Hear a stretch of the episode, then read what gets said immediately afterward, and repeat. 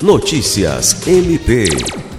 Nessa sexta-feira, o Ministério Público do Estado do Acre acompanhou a incineração de aproximadamente 400 quilos de entorpecentes pela Polícia Federal e Polícia Rodoviária Federal em Rio Branco.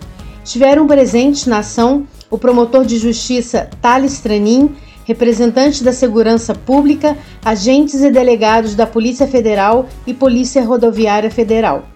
Segundo Marco Aurélio Morini, chefe da Delegacia de Repressão a Entorpecentes da Superintendência da Polícia Federal do Acre, praticamente quase 100% do entorpecente apreendido seria enviado para fora do Acre, principalmente para a região Nordeste, que é o principal comprador da droga que sai do estado. Lucimar Gomes, para a Agência de Notícias do Ministério Público do Estado do Acre.